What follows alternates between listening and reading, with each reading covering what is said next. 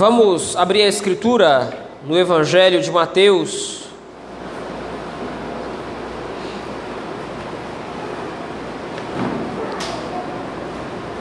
Evangelho segundo escreveu Mateus,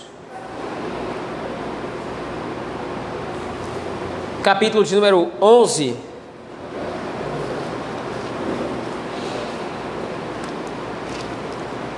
Nós meditaremos nesta manhã do versículo de número 20 ao versículo de número 30.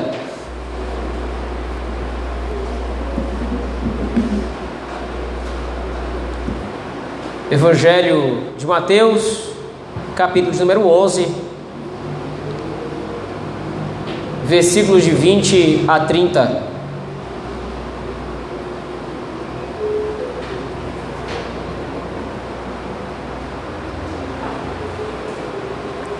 Assim nos diz o texto da palavra do Senhor. Passou então Jesus a increpar as cidades nas quais ele operara numerosos milagres, pelo fato de não se terem arrependido. Ai de ti, Corazim, ai de ti, Betsaida, porque se em Tiro e em Sidom se tivessem operado os milagres que em vós se fizeram, há muito que elas se teriam arrependido com pano de saco e cinza. E contudo vos digo: no dia do juízo haverá menos rigor para Tiro e Sidom do que para vós outros. Tu, Cafarnaum, elevar-te-ás porventura até ao céu, e serás até ao inferno. Porque se em Sodoma tivessem operado, se tivessem operado os milagres que em ti se fizeram, teria ela permanecido até o dia de hoje. Digo-vos, porém, que menos rigor haverá no dia do juízo para com a terra de Sodoma e Gomorra, para a terra de Sodoma, perdão, do que para contigo. Por aquele tempo exclamou Jesus: Graças te dou, ó Pai, Senhor do céu e da terra, porque ocultaste estas coisas aos sábios e instruídos e as revelaste aos pequeninos. Sim, ó Pai, porque assim foi o teu agrado. Tudo me foi entregue por meu Pai. Ninguém conhece o Filho senão o Pai e ninguém conhece o Pai senão o Filho, e aquele a quem o Filho o quiser revelar. Vinde a mim, todos os que estáis cansados e sobrecarregados, e eu vos aliviarei. Tomai sobre vós o meu jugo e aprendei de mim, porque sou manso e humilde de coração, e achareis descanso para a vossa alma, porque o meu jugo é suave e o meu fardo é leve. Amém, irmãos. Vamos orar ao nosso Deus nesse momento. Deus Todo-Poderoso e bendito, temos lido a tua palavra. E agora nós te pedimos que o Senhor tenha misericórdia de nós e que o Senhor nos conceda, ó Deus, um coração inclinado a obedecer os teus mandamentos, que serão agora explicados para nós. Nos ajuda, ó Deus, tem misericórdia de nós. É assim que nós oramos no nome de Cristo Jesus, teu Filho. Amém. Meus irmãos, como nós dissemos no domingo passado, esta próxima sessão do Evangelho de Mateus, que vai do capítulo 11 até o final do capítulo 13, demonstra o programa do Reino dos Céus, isto é, a que foi que veio o Reino dos Céus, ou para que serve o Reino dos Céus, ou ainda como age o Reino dos Céus que está sendo agora inaugurado e publicado por Cristo Jesus. No capítulo anterior, ou na sessão anterior, do versículo 2 ao versículo número 19, nós vimos que João Batista era o sinal inequívoco da chegada do reino, e depois dele, Cristo Jesus é a própria inauguração do reino dos céus. Porém, na parte final do capítulo número 11, a partir do versículo 16, o Senhor Jesus Cristo faz uma advertência ou uma constatação. Apesar de João Batista ter vindo como grande sinal que precedia o Messias, e apesar de Cristo agora estar publicando a mensagem do reino dos céus, alguns permaneciam incrédulos a essa mensagem, como ele diz, por exemplo, aí no versículo 16: Mas a quem hei de comparar esta geração? É semelhante a meninos que, sentados nas praças, gritam aos seus companheiros: Nós vos tocamos flautas e não dançastes, entoamos lamentações e não pranteastes. Isto é, essa é uma figura de linguagem que o Senhor Jesus Cristo está usando aqui para demonstrar o quanto muitas pessoas a quem ele estava pregando o evangelho estavam indiferentes à mensagem do reino, como crianças que estivessem de repente ouvindo a música, mas não dançavam, ou de repente pessoas que estavam diante de um grande luto, de um grande funeral, de um grande pranto e lamento, mas não choraram.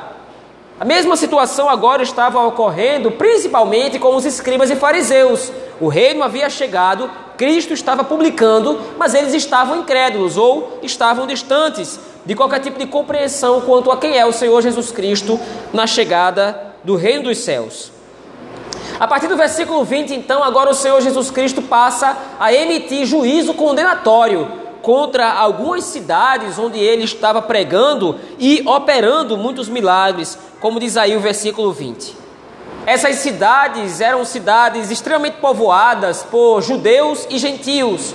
Mas o ponto em questão é que Cristo estava fazendo muitos milagres, e apesar desses grandes milagres estarem sendo realizados ali, às vistas de todos, as pessoas não estavam se convencendo de que o reino de fato havia chegado.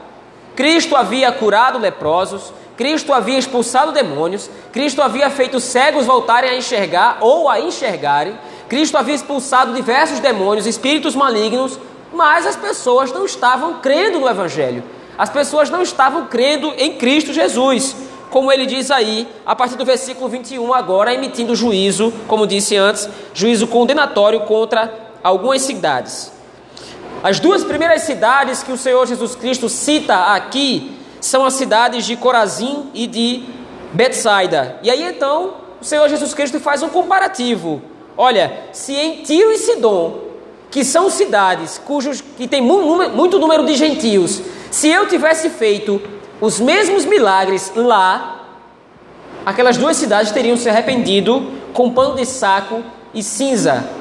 A ideia do arrependimento com pano e saco e cinza ao longo da Escritura é um arrependimento emergencial diante de alguma situação de alto risco ou diante de uma situação de alta gravidade, nós vamos perceber no Antigo Testamento, por exemplo, que as pessoas se humilhavam diante da presença de Deus, se rastejando diante de cinza e se vestindo com pano de saco, clamando, pedindo a Deus que de repente livrasse o povo daquele tipo de ameaça, seja fome ou seja, por exemplo, a ameaça de um exército estrangeiro querendo destruir Israel.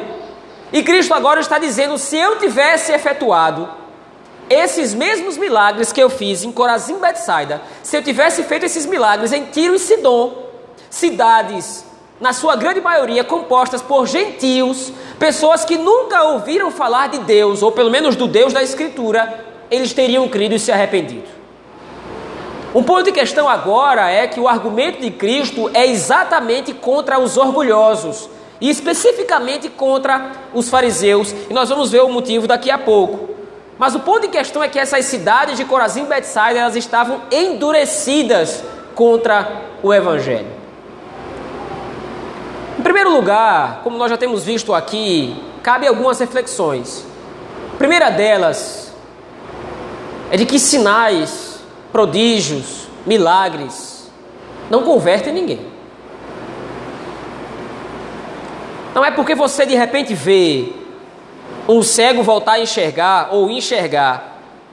Não é porque simplesmente você vê alguém ser curado de uma doença, ou de repente alguém ser liberto de um espírito oprimido ou opressor.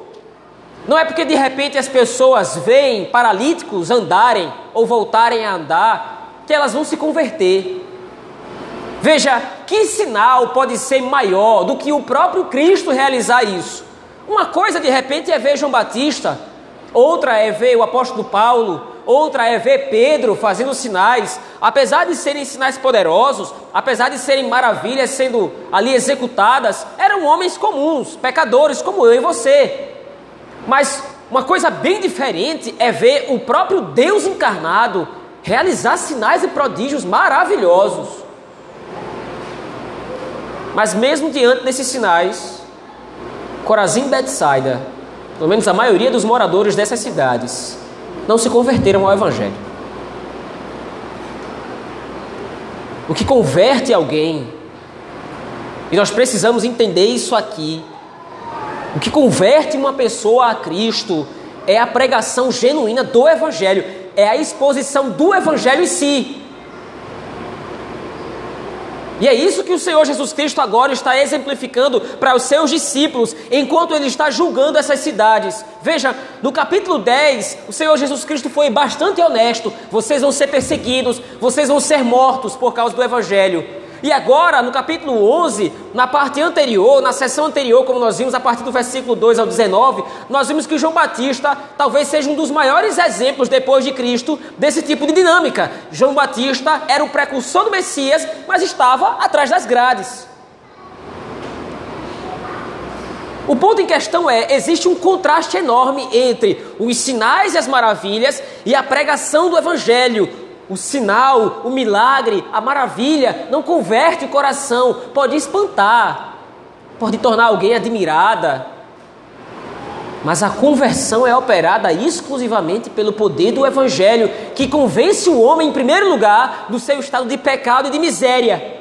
E aí nós vamos perceber que é exatamente esse o ponto. Corazim e Betsaida não foram convertidas. Essas cidades não receberam a iluminação do Espírito para, em primeiro lugar, observarem a sua situação de miséria. E aí então o Senhor Jesus Cristo, no versículo 22, emite juízo.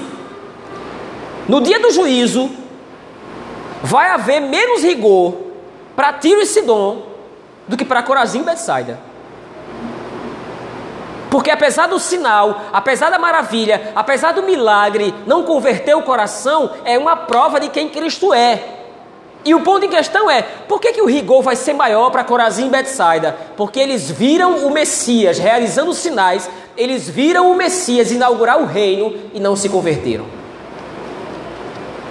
Eles estavam diante do próprio Deus, que estava executando e publicando para eles o Evangelho, publicando para eles o reino, mas seus corações estavam endurecidos. Em segundo lugar, nós temos o versículo 23 e 24 como mais uma repetição desse juízo, mas agora é um juízo mais específico contra a cidade de Cafarnaum. E tu, Cafarnaum, diz o verso 23: Elevar-te-ás porventura até ao céu? Descerás até o inferno. Apesar da figura de linguagem aqui ser muito própria, o Senhor Jesus Cristo está condenando a arrogância de Cafarnaum, especificamente dos escribas e fariseus, nós vamos entender por quê. Depois de dizer que Cafarnaum vai descer até o inferno, o Senhor Jesus Cristo diz: Porque se em Sodoma se tivessem operado os milagres que em ti se fizeram, teria ela permanecido até o dia de hoje. Pior do que Corazim, pior do que Betsaida é Cafarnaum. E o Senhor Jesus Cristo aqui faz uma comparação. Se eu tivesse pregado o Evangelho, se eu tivesse operado sinais e prodígios em Cafarnaum, aliás, em Sodoma, a cidade teria sido poupada. Porque eles teriam, sido eles teriam se arrependido. Os irmãos lembram bem de que cidade nós estamos falando aqui. Sodoma, Gomorra e as cidades ao redor foram cidades conhecidas da Escritura, ou está registrado no texto bíblico, são cidades conhecidas pela sua malignidade. Eram cidades perversas, eram cidades extremamente pecaminosas, cidades realmente rebeldes contra o Criador. Mas veja, o pecado dessas cidades não seria obstáculo para a pregação do Evangelho a vileza do coração dos habitantes de Sodoma não seria obstáculo para que o evangelho fosse obstruído. Por outro lado, o orgulho, a arrogância, a prepotência de Cafarnaum os estava impedindo de receberem o reino dos céus. Agora, depois de visto isso, nós precisamos nos perguntar: mas arrogância, como assim? Que tipo de arrogância o Senhor Jesus Cristo está combatendo aqui? Ele vai começar a explicar isso a partir do versículo 25. Por aquele tempo, ou noutras traduções, ou noutras versões, naquela ocasião, exclamou Jesus: Graças te dou, ó Pai, Senhor do céu e da terra, porque ocultaste estas coisas aos sábios e instruídos e as revelaste aos pequeninos. Cafarnaum, Betsaida, e Corazim não receberam o evangelho porque eram arrogantes, porque eram prepotentes, Essas cidades eram arrogantes, essas cidades eram prepotentes, porque Deus os fez assim. Deus estava privando o evangelho dessas cidades. Por uma razão muito simples. Os escribas e fariseus que habitavam essas cidades estavam pregando um outro evangelho para esses povos. Estavam pregando um evangelho baseado em obras para a obtenção da salvação. É por isso que Cristo agora ataca e condena o orgulho dessas cidades. Vocês são orgulhosos, vocês são altivos, como no caso de Cafarnaum. Você vai se elevar até os céus através das suas obras? No capítulo de número 12, o Senhor Jesus Cristo vai demonstrar isso de maneira mais evidente. Os discípulos, de repente, nós vamos ver isso domingo que vem. Os discípulos estão agora, num dia de sábado, colhendo espigas. Eles estavam com fome. O problema é que eles fizeram isso na frente dos fariseus. E os fariseus então condenaram os discípulos. Vocês não podem fazer isso. Hoje é dia de sábado. Vocês não podem colher espigas. Vocês estão trabalhando. E aí então o Senhor Jesus Cristo vai condenar. Olha, vocês lembram o que foi que Davi fez quando ele teve fome? Ele entrou no tabernáculo, o que ele já não podia fazer, e ele comeu, ele e os que estavam com eles, ele comeu os pães da proposição, que eram reservados apenas ao sacerdote. Mas no momento de necessidade, o legalismo ou a lei não foi impedimento para que Davi pudesse lançar a mão de um meio ordinário ou do meio, meio lícito para sanar a sua fome e a fome daqueles que estavam com ele. Vocês não querem que os discípulos comam agora, vocês não querem que os discípulos agora é, é, é, colham espigas, porque vocês acham que isso é indevido. O legalismo de vocês não deixa vocês enxergarem que, na verdade, o sábado foi feito para o homem, e não o homem para o sábado. De maneira que Cristo agora vai dizer: está aqui diante de vocês quem é Senhor sobre o sábado. O ponto, então, retroagindo ao texto, é que essas três cidades eram cidades legalistas. Mas elas eram cidades legalistas porque o próprio Deus havia determinado que os habitantes, alguns habitantes, é claro, destas cidades não fossem alcançados pela mensagem do Evangelho. E aí então o Senhor Jesus Cristo vai dar graças ao Pai, porque ele ocultou o Evangelho dos que se acham sábios e instruídos e revelou aos pequeninos. A palavra pequenino aqui que o Senhor Jesus Cristo coloca é criança de colo. E a maior característica que o Senhor Jesus Cristo ressalta aqui é a sua incapacidade de por si só fazer qualquer coisa. Isto é, a mensagem do Evangelho, a mensagem do reino, ela foi entregue a pessoas que, em primeiro lugar, reconhecem a sua incapacidade. Nós não somos dignos do reino dos céus. Nós não somos dignos da salvação. Nós não somos dignos de Cristo. Nós não somos dignos do Messias. Nós somos pequeninos.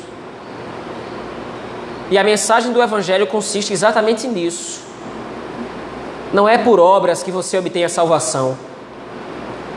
Não é por mérito próprio que você obtém a salvação. E veja, a partir do versículo 25, a partir do versículo 26, aliás, até o final agora, o Senhor Jesus Cristo vai se apresentar como o único meio de salvação. Bom, se a salvação não é por obras, qual é o único instrumento de salvação? Qual é o único meio de salvação? A partir do versículo 26 ele responde: Sim, ó Pai, porque assim foi o teu agrado, tudo me foi entregue por meu Pai. Ninguém conhece o Filho senão o Pai, e ninguém conhece o Pai senão o Filho, e aquele a quem o Filho o quiser revelar. Noutras palavras, a salvação só pode ser obtida se Deus o Pai revelar a Cristo e se o Espírito Santo converter o coração daquela pessoa para entender quem é Cristo. Sem essa operação divina, não há salvação. Como não havia salvação para muitos dos moradores de Cafarnaum, Betsaida e Corazim. Essa é uma informação já conhecida por nós. E aqui já me encaminho para as aplicações. Que a salvação é por obras, aliás, que a salvação é pela graça e não por obras, isso nós já sabemos. Nós já conhecemos isso. O problema é que muitas vezes nós vivemos de maneira contrária a essa verdade. Nós achamos que nós podemos obter de Deus algum tipo de favor por algo que nós fazemos e muitas vezes nós achamos que algo nos aconteceu de errado ou algo nos aconteceu de mal por causa do nosso pecado. Nós achamos que o mundo está baseado nessa dinâmica de mérito. Eu faço alguma coisa para Deus e Deus me abençoa. Eu deixo de fazer algo para Deus ou faço algo, faço algo contra Deus e então vou ser punido. Não é assim que funciona. Em primeiro lugar, nós devemos nos lembrar que a salvação é um dom gratuito de Deus. É a sua graça que nos salva. É a sua graça que nos redime. Não existe absolutamente nada que você possa fazer para ser salvo. E agora Cristo enfatiza isso a partir do versículo 28, quando ele faz o convite. O convite ao reino, o famoso convite ao reino: Vinde a mim, todos os que estáis cansados e sobrecarregados. O Senhor Jesus Cristo usa esses dois adjetivos aqui para especificar quem são as pessoas que estão sendo oprimidas por causa do legalismo dos fariseus. A partir do século 4 antes de Cristo, ou no século 4 antes de Cristo, quando os fariseus, aliás, quando o povo de Israel ainda estava na Babilônia, eles não tinham acesso ao templo, não tinham acesso aos sacrifícios, tudo havia sido destruído.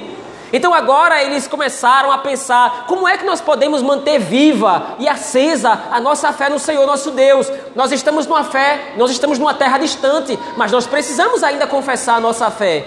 E então foi criada as sinagogas, um lugar concedido pelo próprio Nabucodonosor e os reis depois dele, um lugar que servia para reunião do povo judeu. Mesmo numa terra estranha, o povo de Deus cultuava ao Senhor através da sinagoga, com um culto muito parecido com esse que nós prestamos aqui hoje ao Senhor. Mas o problema é que, com o passar do tempo, esse zelo dos judeus com relação ao culto, com relação à fé, foi se agravando cada vez mais, e o que era antes um meio de manter acesa, um meio de manter a salvo a religião dos judeus, se transformou em legalismo. O que antes era um modo de cultuar ao Senhor numa terra estranha, passou a ser puro legalismo. E agora esse legalismo estava sobrecarregando as pessoas, porque afinal de contas, quem é que pode ter um padrão tão elevado quanto este que estava sendo imposto pelos fariseus e pelos escribas? Há alguns exemplos de leis na Mishnah, na Midrash, que são livros dos escribas e dos fariseus, as interpretações dos fariseus do Antigo Testamento, que explicam a lei de Deus para o povo. E um exemplo claro de legalismo contido nesses livros é que os escribas e os fariseus eles estavam preocupados em instruir um povo como dar um nó no dia de sábado. Quantos passos eu posso dar da minha casa até outro lugar no dia de sábado sem quebrar o quarto mandamento? Era esse legalismo opressor que estava agora dificultando a vida das pessoas de enxergarem o Evangelho. Então agora Cristo faz o convite no verso 28. Você que se sente sobrecarregado com a condenação da lei, você que se sente sobrecarregado com o legalismo dos fariseus, vinde a mim. Todos vós que estáis cansados e sobrecarregados com os vossos pecados, com as vossas mazelas, todos vocês que estão cansados de viver a luta contra o pecado sem ter êxito, todos vocês que estão cansados de viver debaixo da condenação da lei, porque a lei condena, a lei não salva, a lei demonstra o quanto nós somos pecadores, a lei demonstra o quanto nós somos indignos do reino dos céus. Vocês que estão oprimidos e sobrecarregados com o jugo falso ou com o jugo hipócrita dos fariseus, vinde a mim e eu vos aliviarei. Tomai sobre vós o meu jugo e aprendei de mim, porque eu sou manso e humilde de coração. Talvez uma melhor tradução aqui seja tranquilo e calmo de coração. Mas a ideia do texto é de leveza.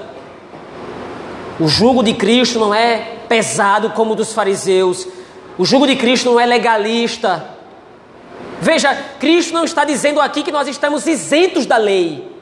Porque ele está dizendo: tomem sobre vocês o meu jugo. Então ele está determinando: eu sou o rei, eu sou o Messias, e há um jugo que vocês precisam tomar. Mas entendam: o meu jugo é suave, o meu fardo é leve.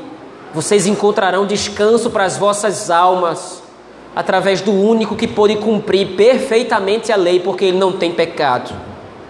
Algo que era impossível para qualquer um de nós foi executado perfeitamente por Cristo. Diferentemente dos escribas e fariseus que eram pecadores, mas queriam aparentar que não eram. Cristo Jesus, não sendo pecador, se fez pecado por nós, para que nós pudéssemos tomar sobre nós o seu jugo. E qual é o jugo de Cristo finalmente? A salvação e a recepção do reino dos céus que nos garante a vitória sobre o pecado. Com isso, primeira aplicação que nos serve de base para compreendermos o texto e aplicá-lo às nossas vidas é de que existe uma barreira enorme no coração do homem que só pode ser transposta se ao Pai for satisfatório revelar a Cristo. Os homens lá fora, eles não são descrentes por descuido, as pessoas lá fora não conhecem a Cristo ou não desconhecem a Cristo porque elas simplesmente não tiveram oportunidade. Elas estão lá fora, perdidas, porque não foi revelado o, Cristo a elas. Elas estão lá fora, alheias ao reino, alheias ao Evangelho, porque não lhes foi revelado Cristo. Se for conveniente e quando for conveniente, o Senhor Jesus Cristo há de ser revelado aos seus eleitos lá fora, através da pregação do Evangelho, e eles adentrarão o reino dos céus, como nós fazemos parte hoje. Mas lembre-se, em determinado momento da sua vida você também não conhecia Cristo, não como você conhece hoje. Em determinado momento da sua vida, você estava longe do reino, você estava distante de Cristo, distante de Deus. Jesus era apenas um nome. Mas agora, você conhece o Filho de Deus. E você só conhece a Cristo porque ele se revelou a você. Portanto, a sua salvação não é fruto da sua sabedoria, a sua salvação não é fruto da sua piedade, do quanto você sabe obedecer a Cristo, do quanto você conhece ao Senhor, de quanto tempo você ora, do quanto tempo você lê a Escritura por dia. Sua salvação não depende das suas obras. Dependeu exclusivamente de Deus o Pai revelar seu Filho a você.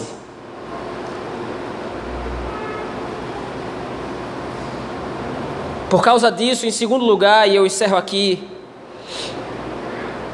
nós precisamos nos lembrar que a fé cristã não é um conjunto de regras e normas criadas por homens. Nós não podemos assumir o papel de polícia dos outros, achando que isso é pecado porque eu acho pecado. Não, aquilo é pecado porque eu acho pecado. Isso é copiar a mesma atitude hipócrita e fingida dos fariseus. Você não é secretário de Deus para saber quem está apto ou não a entrar no reino dos céus. Portanto, é uma luta constante e diária que nós precisamos travar no nosso coração, a fim de não acharmos que é por causa da nossa grande sabedoria, como disse antes, é por causa da nossa grande inteligência em saber o que é que eu acho ou não que é pecado, que vai fazer alguém entrar no céu, inclusive eu. O Evangelho é recebido por graça em primeiro lugar. E essa graça nos mostra que nós éramos indignos, todos. Não adianta agora querer de repente criar normas e regras prontas. Não posso isso, não posso aquilo, não posso aquilo outro. Quem determina o que é pecado não é você. Quem determina o que é pecado é a Escritura. Quem determina o que pode ou o que não pode não é você ou eu. Quem determina o que é pecado é a Escritura, é o próprio Cristo. Portanto, não adianta dizer que é pecado algo que não é. Isso não vai tornar você mais santo. Isso não vai tornar você mais puro. Só vai torná-lo mais hipócrita. Assim como os fariseus e os escribas eram. Por outro lado, Achar que não existe lei também não é o caminho. Achar que não existe um padrão a ser seguido também não é a resposta. Cristo é a resposta, Cristo é o padrão. Ele diz claramente: tomem o meu jugo, aprendam de mim. Ora, mas como é que nós podemos ser tão perfeitos como Cristo era? Resposta: não podemos. O pecado está dentro de nós e nos impede disso. Porém, o Espírito também está dentro de nós e nos revela a palavra do Senhor, que nos demonstra quais são os mandamentos que nós devemos seguir para nós sermos santos como o Senhor nosso Deus é santo. Dessa forma, se por um lado o legalismo está errado, por outro lado, a liberalidade também está a libertinagem também é condenada à luz da Escritura.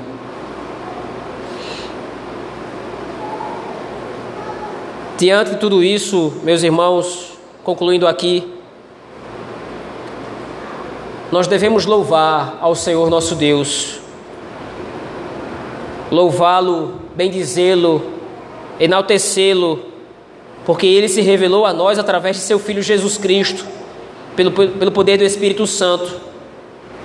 Nós devemos agradecer ao Senhor que nos convidou à salvação, que nos convidou ao reino, mesmo sendo imperfeitos, mesmo sendo pecadores, mesmo estando cansados e sobrecarregados, mesmo sendo pequeninos, hoje nós somos filhos de Deus, nós somos agentes do reino dos céus.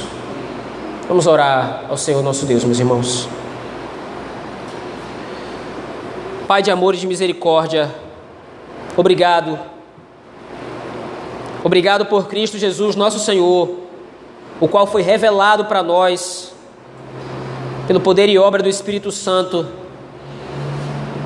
sem a qual, Senhor Deus, não estaríamos hoje onde estamos, neste momento, no culto público, te adorando e te bendizendo. Ó Pai, nos ajuda, Senhor Deus, a discernir o pecado do legalismo no nosso coração. Nos ajuda, Senhor Deus, a não, nos, não confiar em nós mesmos. Nos ajuda a confiar exclusivamente na tua graça e na tua misericórdia. Porque foi através dela que nós obtivemos a salvação. Assim nós oramos no nome bendito e poderoso de Jesus Cristo, teu Filho. Pelo poder do Espírito Santo, a Deus o Pai. Amém.